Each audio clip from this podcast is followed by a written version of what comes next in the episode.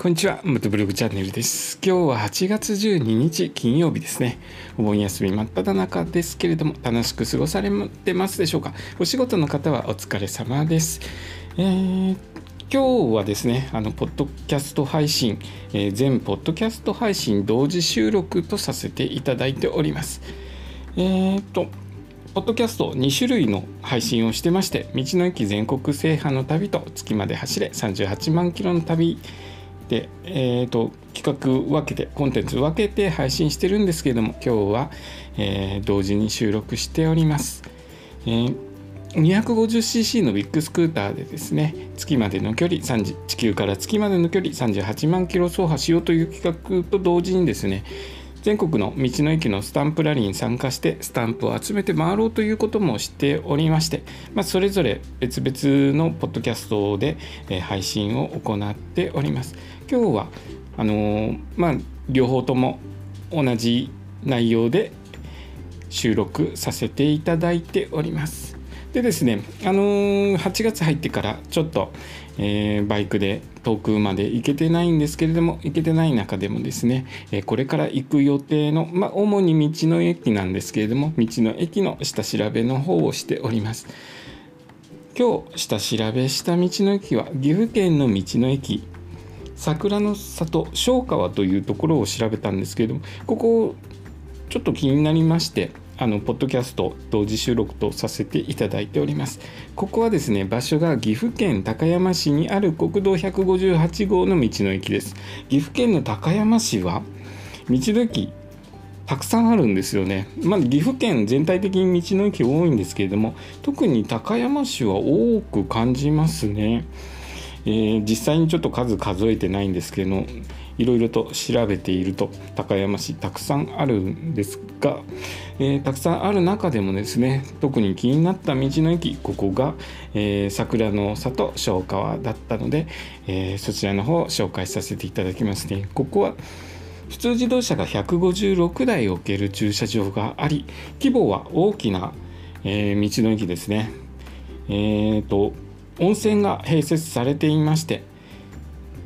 大花の湯っていいのかな？大花の湯という温泉施設が併設されていまして内風呂露天風呂あと家族風呂もあるそうでなかなか家族風呂まである、えー、道の駅に、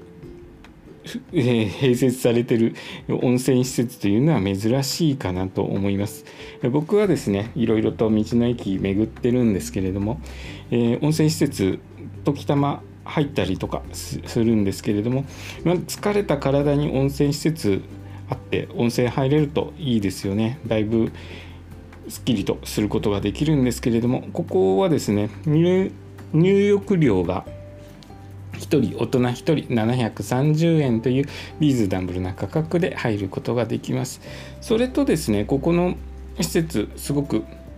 広くてですねいろいろな施設がまあ大体の施設が整ってるようですね。案内センターや物販セン物販施設とか、えー、農地直売ですね。農地農産物直売所とか大体の施設全部揃っていてドッグランとかもあるようなので、えー、ここの大きな施設でゆっくりと